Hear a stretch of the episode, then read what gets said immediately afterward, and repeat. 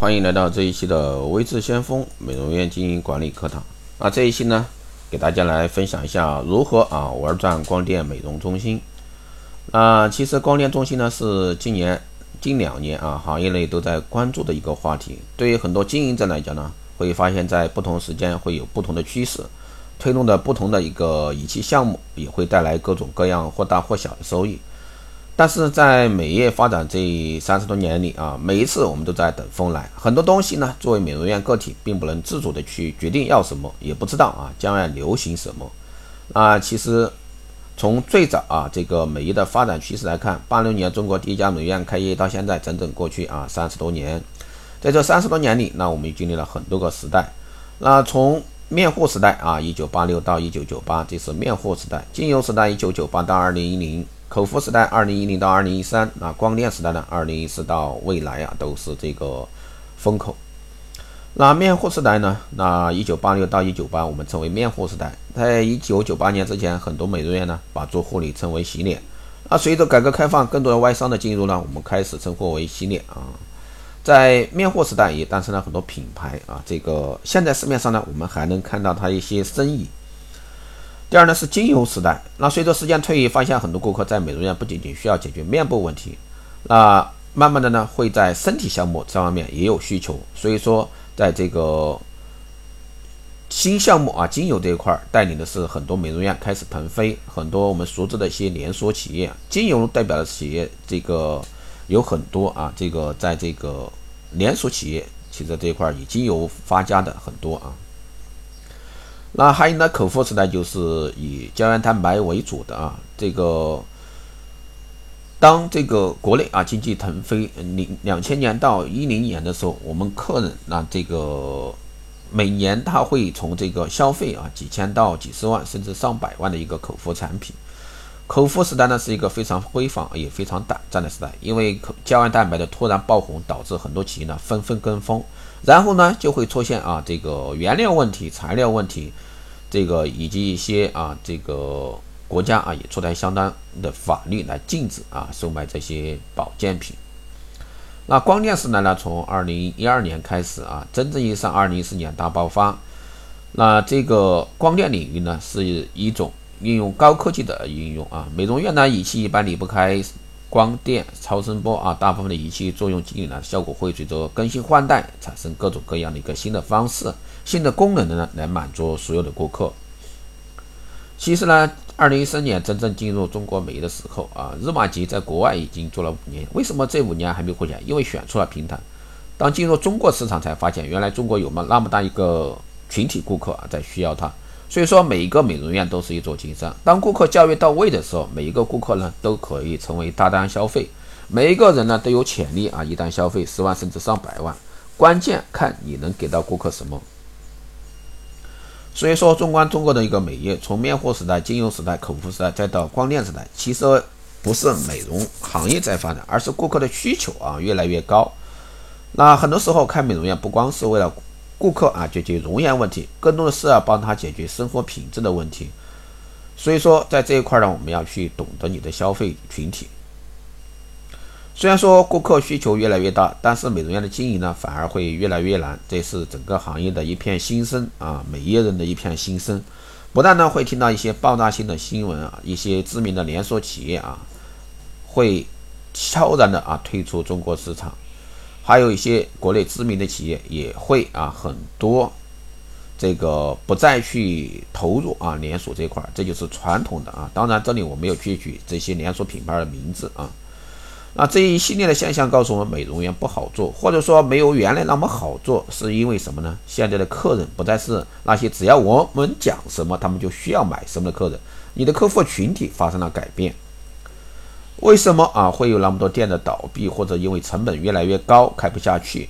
当成本跟收入不成正比的时候，很多店家入不敷出，那就倒闭或者说卖掉。成本的增加是不可避免的。为什么？因为人工越来越高，房租啊年年涨。最重要的，原来经常来的那些大顾客呢，现在年纪也大了，也不会去频繁的去美容院消费。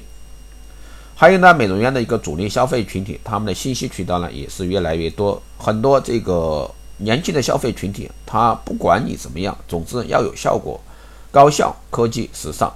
那我们跟这个新的消费群体讲一个产品的时候，第一反应是什么？拿手机啊，搜索一下，只要网上有负面信息的产品，基本上在美容院你是很难卖掉的。包括一些啊比较知名的一些互联网的一些平台啊，对传统美业的会有一个非常大的一个影响啊。所以说这几年很多美容院呢进行纷纷转型，那把从原来销售型啊，也说卖客装这一块的，变成了现在服务型。所以说，不仅仅是要卖产品的美容院，更要做好服务顾客体验的一个美容院。那现在这个是工业革命啊，是个人的一个时代。为什么叫工业革命？我们知道，在中国啊，世界上领先了这个四千八百年，就是因为最后两百年的落后，到现在呢还没有翻过身。啊，在工业，因为我们是一个农耕文明，我们天生不接受一些新鲜事物，所以说才会导致啊我们会落后。那现在很多美容院呢，从原来的只做面货、只做身体，到现在呢，慢慢开始接受光电项目。原来美容院能做的其实还有更多。那其实你不革命就会被革命，你的对手不会说因为你怎么做而去决定他要怎么做，他只会跟着趋势啊，整个会跟着趋势。那这个在行业里边有很多啊，有很多的一些传统的一些商业模式，大家也可以看得到啊，比如说这个。手机市场，大家是非常能有目共睹的这个快节奏的一个发展。其实顾客顾客啊，现在更多想要得到的是参与感和体验。如果说仅仅是在你美容院去做一个啊，在哪里都能做得到的东西，我相信这个八零后、九零后没有哪个顾客更愿意走进美容院啊。美容院经营管理者呢，越来经越来越精力交瘁，基本每个月都在找项目。那经常遇到很多美容院的一些管理者啊，一年都在找项目，满天啊，全国各地的飞，甚至国外也飞。那飞的目的就是什么呢？找项目。那很多在不停的花精力去找项目的过程，那我们经常会问你赚钱了吗？他说有些赚到，有些没赚到。那我说你有没有好的规划？其实这时候对他来说也是盲目的。那究竟你的顾客真的需要这么多项目？那客人来到美容院，他想要的东西是什么？那我们凭什么让他们继续信任我们，继续在你的美容院去做下去？那种种相传呢，导致另一个问题就是美容师啊，你的美容师越来越难招。为什么？因为现在的九零后大部分都是独生子女，导致很多九零后啊小孩都是娇生惯养，经常会有这样的体验：某个九零后小孩说说了他两句，他工资也不要就不来了。最重要的是什么？不是钱的问题，而是喜不喜欢。所以说，我们要思考的是，现在美容院啊，哪一个项目能够在当地做到 number one？那能够让顾客啊离不开，真正能做到解放老板，让美容院经营管理者不用再天天琢磨解放客人，不需要客人天天跑到美容院才能解决问题，也需要解放美容师，不需要美容师啊去背坑长的一个产品说明书。为什么美容师难招？因为没人愿意。那现在呢，不是说大鱼吃小鱼时代，而是快鱼吃慢鱼的时代。越先接受新鲜事物的这个企业呢，才能够越先做出改变。啊，三星董事长曾经讲过一句话：三星唯一不变的就是不停的在变。那我们需要去迎合顾客的节奏，去满足他们对新奇产品的需求。那我们在最近两年的一个光电项目发展当中，也得出一个趋势啊。那马吉超声刀的时候，客人根本不需要我们教育，他在网上或者说其他渠道已经了解很多项目，所以说在美容院往往能做出大单。也就是说，整体环境有人在去快速的去铺垫这样的市场。你们会发现这两年出来的一些光电项目，不管优劣素还是热力素，还是一些水光，所有项目你会发现整个行业都在去做这个铺垫。所以说，对于你的顾客来说，你只需要简单的沟通交流，他就会很快去上手去做，因为这个消费群体它来源的信息比较广泛。那当我们经历过这个热玛吉、超声刀、水光，甚至优丽素以后呢，我们是不是要问一句：难道我们美容院每年都在等一个爆款出来？难道明年真的会有这样一个爆款？当然，爆款呢必须要有。所以说，就像小米一个爆款就打败联想，但是这个爆款给我们带来的客户，能够让我们的美容院能不能继续经营下去？所以说，我们这个是要去考虑的。更重要是让顾客建立保养的一个习惯。所以说，那定期的要让顾客来到你的一个店里，这样的话你才有机会去跟他接触。关于整个光电系统与美容院的生态如何去建立这个生态？光电系统呢，实际上包括很多仪器，但并不像有些美容院啊现有的那些仪器，比如说优劣素非常火，那整个网络基本没有负面效应，因为抓住了客户的一个需求。但是呢，还是那句话，那光电呢是需要系统的整体的项目搭配来解决的，而不是靠单个仪器去跟顾客去推销，说这个仪器能解决所有问题，但这次呢不可能。所以说，那未来这个美业光电中心一定是全公司的整体运营、整体项目的搭配，才能解决啊这个顾客的一些实实在在的问题。也就是说，很多时候我们需要两到三台甚至更多台的一个仪器项目的一个搭配，才能解决。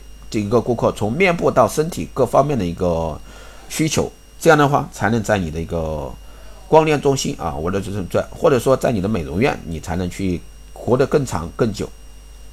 那另外呢，就是不要一味的啊去盲目跟风啊，去炒每一年出来的爆款啊。这个其实当你去跟风的时候，有可能你会跟上那个节奏，但是呢，这个很多时候就会大家都在跟风的时候，出现一个问题，就是你的消费过错，你。经常就会给你来一句，别的美容院才三千，你们收八千，所以说这时候你就会形成一个恶性循环，价格竞争。所以说更多时候我们更多的是去整体运营光电中心呢，那这样的话让别人没办法去复制啊你这种优势。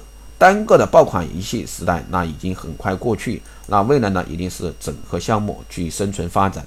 所以说，更多的关于这个光电中心这块，欢迎大家在私下和未知先锋老师来交流。那这一期节目就是这样，谢谢大家收听。